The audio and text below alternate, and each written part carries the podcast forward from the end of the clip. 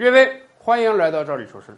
暑期来临了，很多家长都爱带小朋友全国各地旅旅游，尤其是爱到位于上海的迪士尼。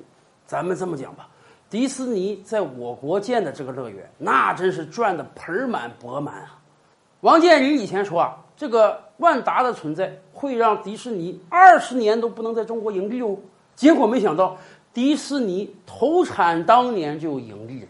简直创了全球的一个奇迹啊！大家知道吗？法国迪士尼建了二十五年，有二十三年在亏本啊！中国老百姓的巨大热情，那真是让迪士尼在华赚足了钱，以至于每到暑假的时候，网上还有各种各样的攻略，告诉大家到迪士尼应该怎么玩。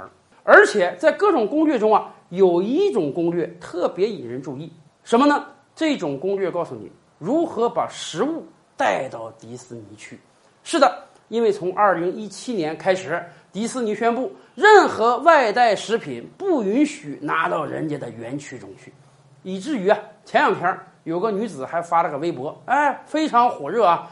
这个女子在微博中说啊，她为了把这个食物带进迪士尼，想了一个非常妙的方法，还配了张图片啊。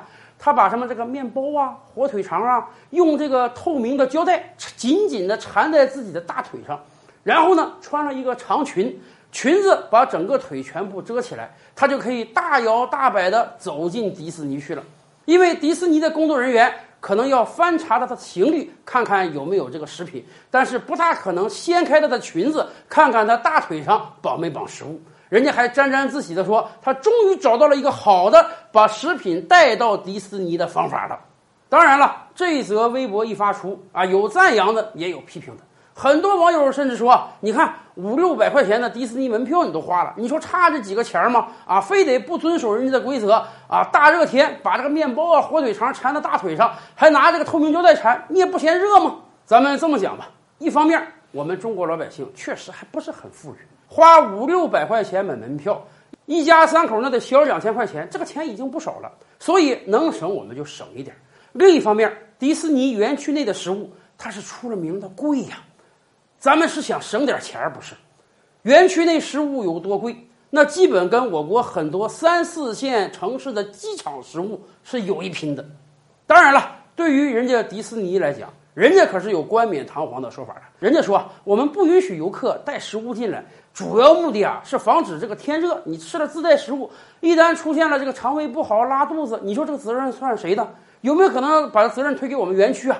另一方面，自带食物毕竟有很多包装袋，产生很多垃圾，这会加大我们清洁员工的这个工作量。当然了，迪士尼官方是不会承认的。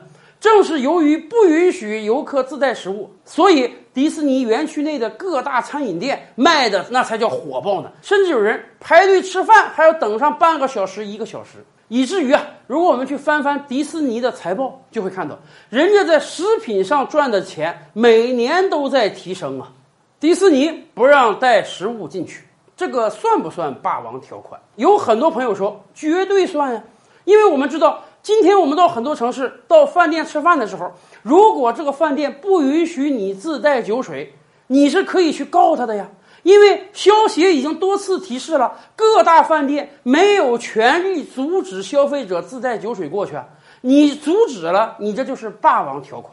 那么同样啊，迪士尼，你是一个主题公园，我买票了进来游玩了，你凭什么不允许我带食品呀？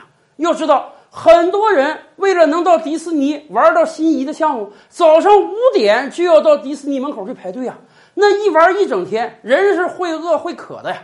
何况你那个园区内的食品卖的又贵又不合我胃口，为什么不允许我自带呀？